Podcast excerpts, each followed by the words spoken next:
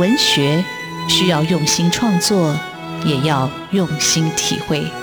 主持人廖志峰与新时代作家的访谈，带您探索台湾新风景。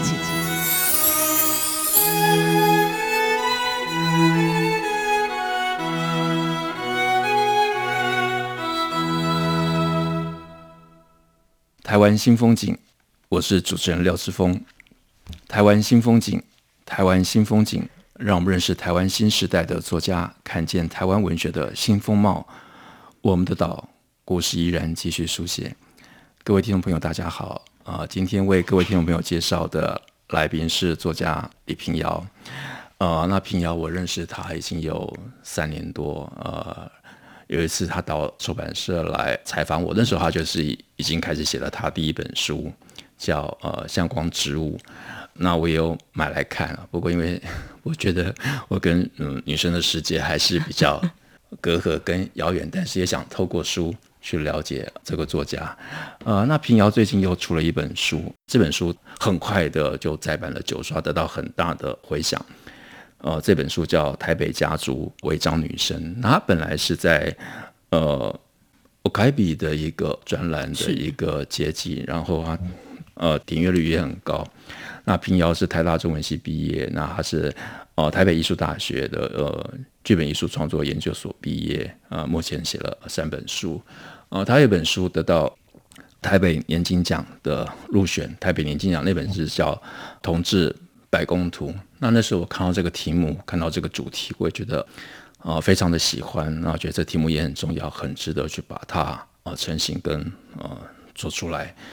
那今天我们就请作家平遥来现身说法，跟各位们分享他自己的一个创作的心路与呃历程，他自己的阅读，他的写作。平遥好，大家好，志峰好，呃很高兴要见到平遥。是。是嗯，因为知道平遥呃比较辛苦的，屏瑶现在是一个嗯自由的一个呃结案者，是，所以他其他的时间呃很不容易排，所以我跟屏瑶光是敲这个通告，可能敲了大概有半年多左右吧，也也不没有不容易吧，因为好像那个时候刚好遇到一个截稿期，截稿期就尽量不要出嘛，哦，然后是是是，是，然后后来又遇到疫情嘛，是，就更不敢接。啊，是啊，很很高兴今天终于呃见到平遥。那当然我们也可以透过呃电话采访，可是我觉得呃现场来聊会比较呃自在更舒服啊。呃，平遥，你在我们聊你的作品以前，嗯、你先聊一聊呃，就是阅读这件事好了。你什么时候开始喜欢阅读？我觉得喜欢阅读是很早哎、欸，就是我觉得可能一方面是因为我是独生女，所以。呃，家里没有别的小孩嘛，然后小时候很多时候都是一个人的，是对。然后我还记得小学的时候，学校的对面就有一家非常大的书书店、文具店，是。然后沿路好像我光是放学回家，我觉得好像沿路就会经过两三间这种很小型的文具行书店，是。对，所以就记得一直在读书这件事情，是我好像。小学常常经历的过程，甚至好像多年之后遇到儿时的玩伴啊，就那种小学的朋友，是。然后他跟我讲一件事情，我自己其实完全没有印象。他就说我小学的时候去别人家里玩，是。然后大家在开始在玩的时候，我就会去翻人家书柜的书。哦、是，这是好习惯还是坏习惯？对，就是应该应该是有问吧，心中害怕，就一个屁孩。是。对，就很很尽量的想要把手边看到有趣的书看完。是。对。那那时有没有特别喜欢的？嗯书你印象所及是一样，嗯，是像亚森罗平这样的书呢，还是有对。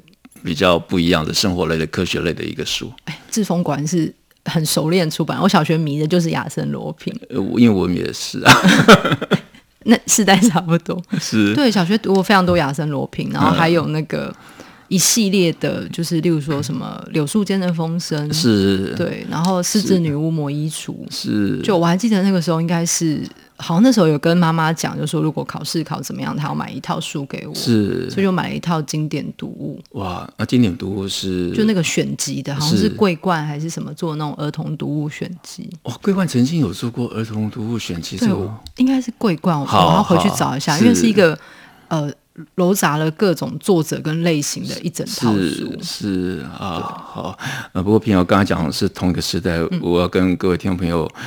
解释一下，我们实际上是不同时代的，因为平遥很年轻，而我没有那么年轻啊。阅读好像没有没有差。是，但是你看这个亚森罗平，它其实是跨时代的一个经典，我觉得很棒。嗯，就或者福尔摩斯啊。是是是是，但我没那么喜欢福尔摩斯，我不晓得为什么。就是亚森罗平是多一点浪漫吗？还是多一点奇情？我不晓得。对，是比较浪漫一点。是。对，福尔摩斯好像有点太。一开始感觉太规矩了，是只是这几年几个改编有一些新的样子嘛。是，呃，那平遥什么时候开始觉得自己会写作？写作这件事，写作这件事好像比较晚呢，就是因为很很喜欢阅读，然后是呃，大学中文系的时候，其实中文系有个传统叫中文之夜，呃，就是有点像晚会这种东西。然后当时其实我最开始写的是舞台剧的剧本。所以你在大一的时候开始写剧本了吗？大概大二还大三，大二的时候，是就是因为要演出写剧本。是。那真正觉得呃很想写，很想写，可能是很后后来的事情了。就是比起很多非常很早会的前辈，我觉得我真的是就是晚熟。对，可能真的到二十五六岁，就是大学毕业之后，已经在工作的时候，才开始想要写自己的东西。那你是呃大学毕业的时候就直接去念呃北艺大的艺术创作所吗？哦，我大学毕业有先工作好几年，是对，那个时候还一边在当广告文案。啊，对。那平常我们认识的时候，你那时候已经是正式在工作，嗯、还是已经还在念学位？我那时候好像是应该是。因为我后来想要去念研究所的时候，觉得他没有办法做正职工作嘛，所以想要去念研究所的时候就转接案。是，对，所以我们认识的时候，我应该在一个一边接案一边读研究所的一个呃，就是一个那个状态，有个有个那种半工半读的感觉。是是，呃，我我要跟各位听众朋友描述一下，就透过这样的一个声音，大家想这个作家大概是什么样子？就是，呃，我见到平遥的时候，我就是哎。非常笃定的，然后很年轻，但是觉得自己对自己的文化，对自己就觉得很有把握，然后让我在接受采访的时候也不敢乱回答问题。然后我后来发现，呃，作家江鹅在写他自己对那个平遥的印象，其实跟我想象的其实就是跟我记忆中的平遥就是一样。然后跟平遥好几年不见，但是我觉得，呃，看到他在呃在创作上，在在这样成长的一个过程，我觉得也很替他高兴啊。那。呃，江格是这样描述平遥，他说李平遥是什么样的女生？他说，最初认识认识李平遥的时候，她是啊、采访者，她盯着我说话的脸，随句都点头，说嗯嗯嗯，抓到关键字写进笔记本，再抬起头对上我的瞬间，眼里露出及时的体贴和剂量微薄的拘谨啊。呃，的确，一直到今天，我我在跟呃，当然，但我觉得也很熟悉，但是这就是就是呃，李平遥。那我觉得他真的是有一种拘谨，然后，但是他的呃，真是也像是一个我们印象中刻板的男性的那种比较利落的、干脆的那种个性啊。我不晓得那时候看到平遥的时候，我觉得诶，呃，这个其实这个女生是蛮蛮特别的，就是她比较多一点是那种。果决的那种阳刚的一个个性，在他的言谈里头哦，可以可以显露出来。比如，你这种性格大概就从小就就就养成的嘛？还是有很自然的，就是表现出来就这样的一种外在？我没有特别觉得阳刚或是什么，可是好像如果被分进女生的分类的时候，我好像会被分到比较比较硬的那一边。是对，可能是因为女生从小都会被教导说，其实应该需要。需要呃，像个大家闺秀啊，需要温顺，需要安静。是是，对，对，因为我会这样问，就是因为刚好平遥他出的书里头，他的那个呃编辑是一个男性的一个编辑嘛，那他刚好就他的性格上就变成一种相反，就是一种刻板，就是说，呃，我们在性别上的这种刻板，就是很容易的就就按照约定俗成说成的方式来来烙印了。是 是，就是因为我觉得好像。尤其是亚洲社会吧，台湾也是，就是你在那个养成某一个性别的过程之中，是很很，它是有一个框框在的。是，对，我觉得好像是小学的时候，就是例如说，你是一个很会运动的女生的时候，你是一个比较活泼的女生的时候，好像就会被。被好心的提醒是，对，我觉得是好像从小经历过很多好心的提醒，是是是 是是，对。其实我们这一辈子经历过很多好心的或者呃 善意的提醒。那其实我因为接触到新时代的一个作家，我开始在想说，我们自己是怎么样被烙印成这样的一种思维啊？嗯、那我们先休息一下，呃，下个阶段请平遥来分享他的这个一路走来的一个成长的过程，而这些成长的一个过程跟故事，他写进了他的作品里头。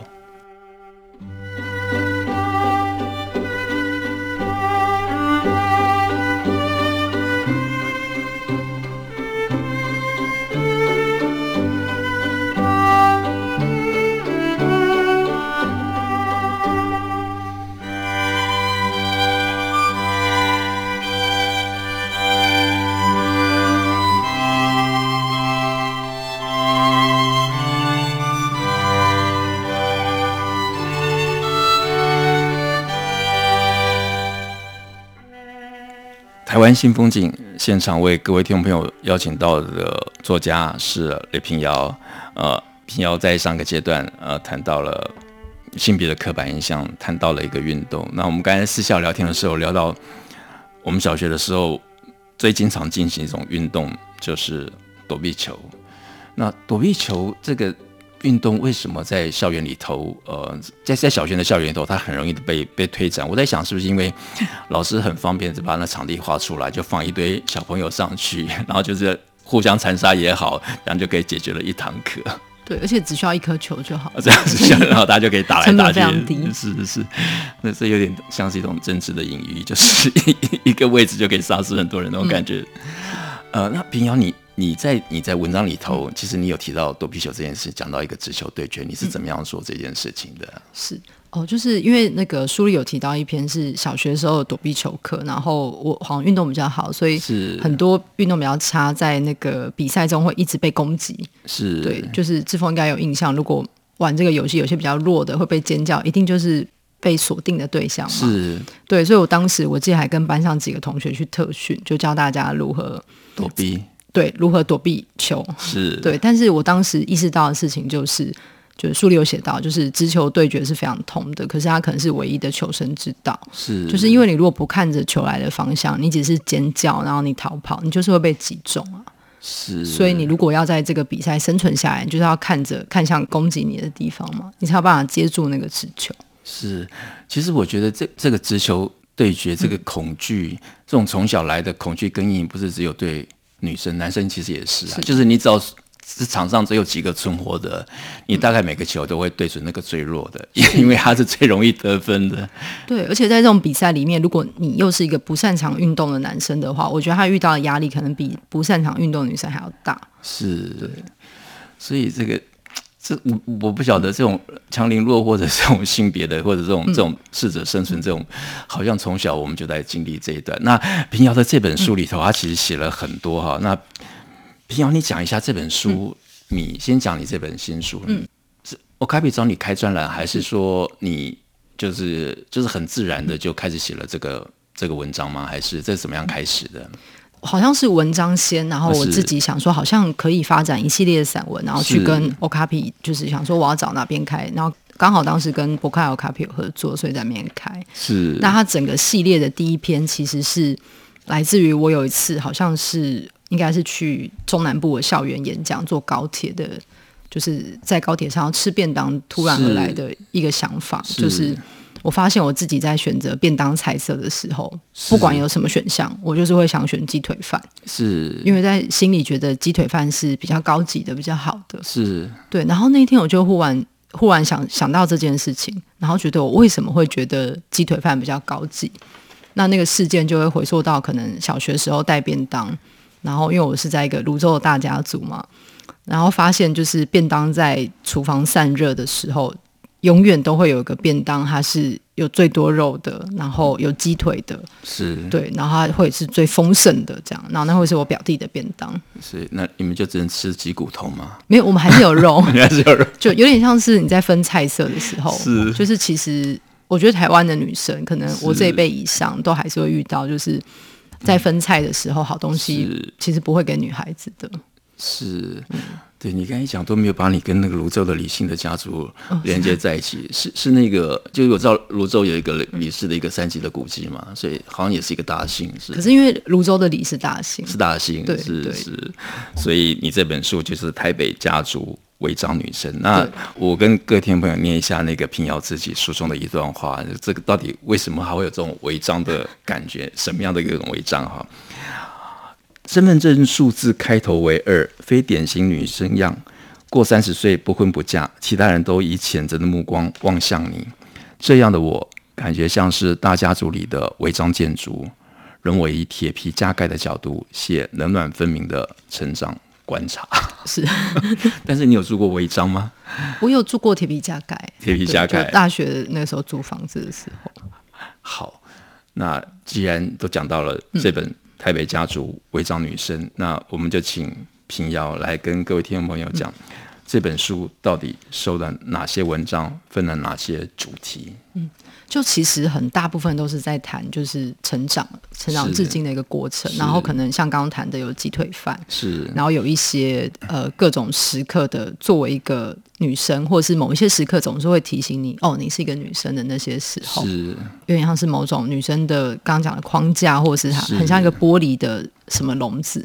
是对，就是整个社会跟他人其实会一直提醒你这件事情。是，然后又谈到性倾向的部分，就是呃，跟妈妈出轨，或者是我父亲是一个非常戏剧性的角色，所以他在里面也有出现过一些篇幅这样子。是，对，然后还有一些自己的阅读等等。是，那会讲违章的原因，其实呃，会觉得女生是一个违章，一方面也是就是我自己，或者是我，我觉得我这一辈可能之后可能多少还会有，就是应该都会。听过一句话，就是嫁出去的女儿泼出去的水嘛，是对。然后我在大家族里，就是从可能三十岁上下，就会一直深深感觉到那种女生必须要结婚，是就被逼婚的那种状态，好像女生无法依靠自己成为一个完整的个体，是。她好像要依靠谁，或者是在一个家族里面，那个女生好像是随时可以被拆除的，就是你嫁了，你好像就不属于这个家庭，是。所以我才觉得这很像铁皮屋啊，她好像。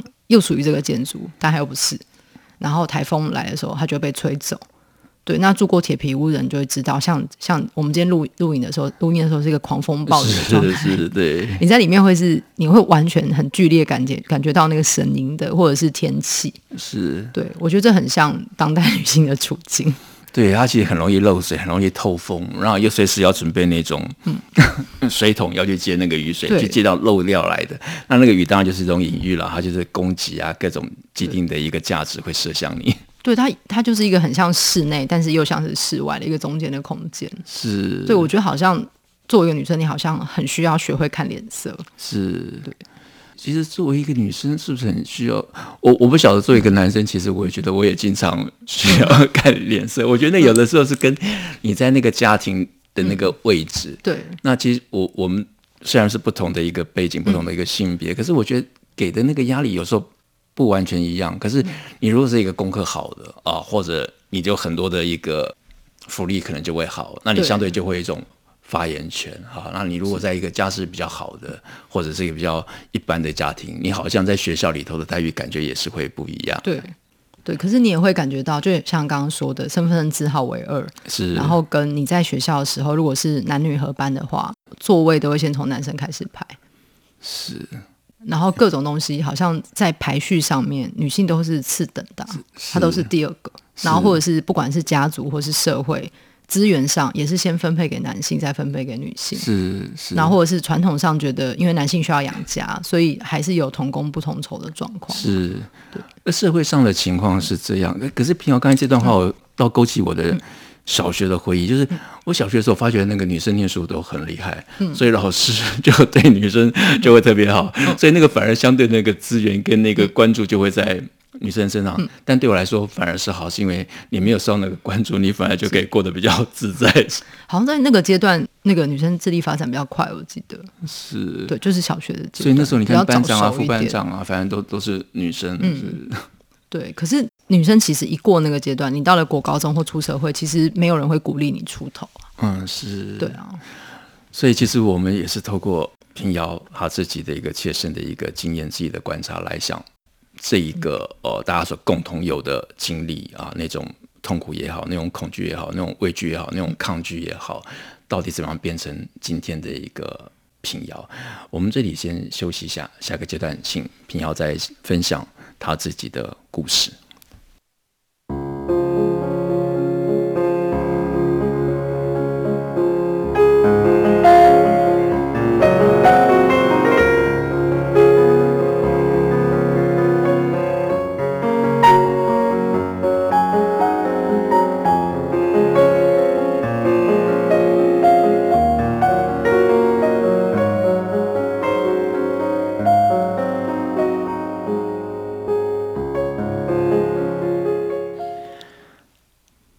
新风景现场为各位听众朋友邀请到的作家平遥，那平遥呃分享他的心路历程。他上个阶段我们提到一个女生啊，她提到自己的一个成长过程里头，她印象深刻的那种刻板印象对人的一种框架也好，束缚也好。那我在读平遥的书里头，其实我我特别有兴趣的反而是他父亲的这个角色。我也在想。他的父亲是一个什么样的一个人？这这种像一种浪子性格的人，如果我们这个五年级的男生再来看，就会觉得，嗯，这很像是很多台语歌曲描述那种很飘撇的那种对 浪子型的一个人物。但他实际上进入到家庭里头，实际上他就是一个小男生，他就是一个呃没办法承担很多责任的人。嗯，是。对，我觉得他可能就是就像刚志峰说，浪子型的，就是他可能一辈子都非常的。为所欲为是，对，所以进入家庭之后，他就会很痛苦啊，因为他他反而变成家庭的长子，而不是父亲，他是非常需要被照顾的。是，呃，我我觉得平遥在写他父亲那个告别式的那一段，嗯、我就突然特别的有感。嗯、是，那段你写到你你跟你父亲最后相处的那一段哈。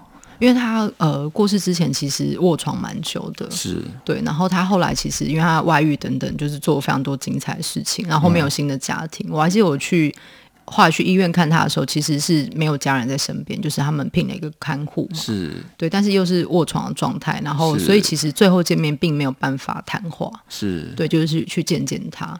那呃，里面有写到一段是告别式的现场，就是我到现场之后，发现副文没有我的名字，是对，就觉得哦，就是在爸爸已经有新家庭的时候，好像在那个名单上面，我好像被抹掉了一样。是，对，我读到那那段，就突然、嗯、就心里也觉得有点痛，然后呃，平遥他就是呃，就直接离开了。那个告别市场，然后背后就是姑姑叫他的声音，他都没有回头。哦，我有待完，我只是没有去见，就是整个仪式都有结束，是是就是最后还有一个流程是看你要不要去见最后一面。是是是，是，对，但当时我就已经见过了。嗯，是是是是，因为我看到文章看到那一段，我就觉得哇，不小心你就觉得有点痛，嗯、就心里觉得可以了这样。是是是是啊，平遥在跟平遥对话或者接触的过程里头，也感觉他就是一个。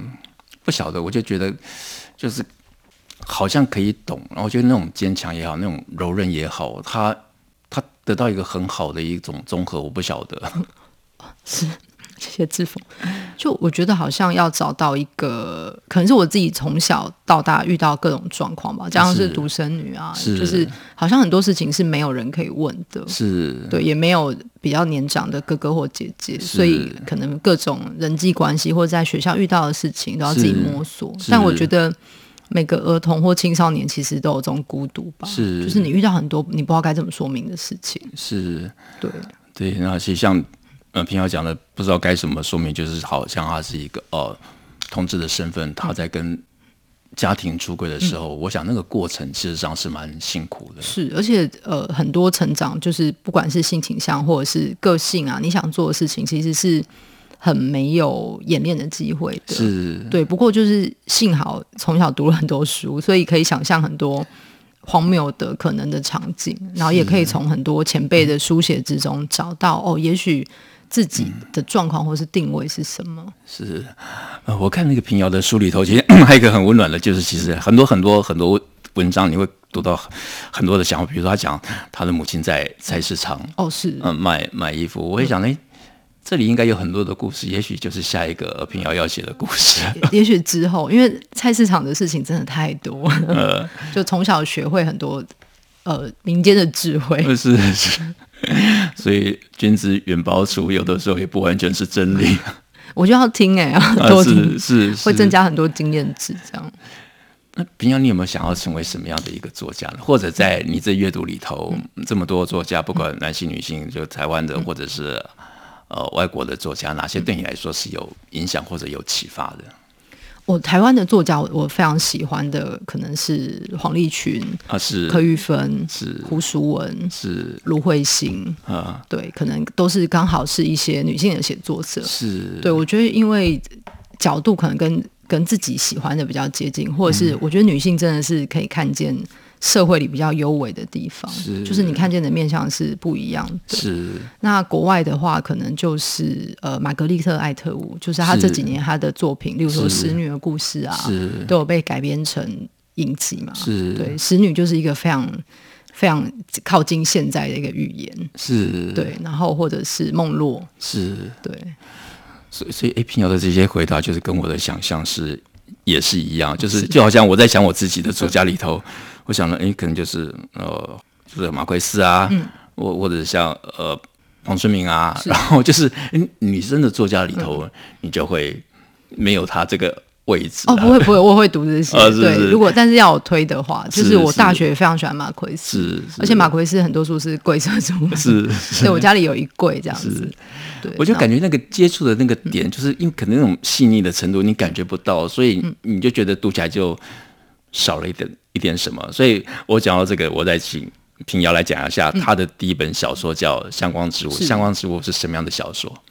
呃，相光植物，它后来的书腰上面也有加了一句话，是我在访谈提到的，就是我想写个女同志不自杀的故事。是对，那这句话是来自于可能我自己从小到大，呃，可能在尤其在青少年时期想要摸索的时候，我读到其实都是跟同志相关的故事，其实都大部分都非常悲惨。是，对，对，然后里面的人非死即伤，这样是，就是是一个折损率非常高的。嗯，既然没有外伤，有内伤啊。对，内伤会非常重。是，所以自己在写的时候，其实一直在想的事情是我，我有没有办法写一个故事，然后把这个快要折断的青少年带出校园，他长到一个成人的一个状态，然后就是至少可以长成一个好的状态。这样子。是，呃，其实作家其实当然是从自身出发，但是我觉得他关怀的那个面向，事实上是对所有的读者打开一个世界。也许可能的话，给他一种。精神上的一个支柱也好，那平遥这本新书《台北家族伪装女生》，她的有一段话，我觉得有段介绍词很好，所以我再念一下给各位听众朋友听。好，女生要顺利长大是非常不容易的，献给所有非典型与这世道汉格不入的你，动摇阳刚与阴柔的对立，我们只需要成为自己。我觉得这个文化这段话写得非常非常的好，谢谢。那这段话是出自哪里呢？呃，好像也是里面某一段某篇文章。某篇文章是啊。我之前看到唐凤的专访，他有说，就是与众不同是与众不同是常态，与众相同才是错的。对，我记得他有说过，与众不同是常态。是。对，我觉得好像这件事情大家都会，就是我们一直很很想要跟大家一样，很想要。普普通通的长大是对，可能这可能这件事真的非常困难，是对。然后就是有时候在塞不进方格里的时候，就像刚刚志峰问的，就是想要成为什么样的写作者？是，对我会呃不一定什么样的作家，因为可能我同时也做采访，也写剧本，会希望好像一个写作人可以提供各种经验，各种像是桥梁的东西，让大家知道说哦，这里其实有路可以走。是，对，嗯、呃，以前看《侏罗纪公园》的时候有，有有有句。台词我一直印象很深刻，叫“生命会自己找到出路”。那我觉得对写作来说，对作家来说，写作也是一种出路。然后我觉得平遥还很年轻，我觉得他有很多的生命故事，他是有很多的细腻的一个观察。呃，我很期待平遥把他的呃台北文学奖的年金入围的作品啊，《同志百工图》是早日完成，拿自己的菜市场的故事，我想也很值得大家期待。谢谢平遥，谢谢志峰，谢谢。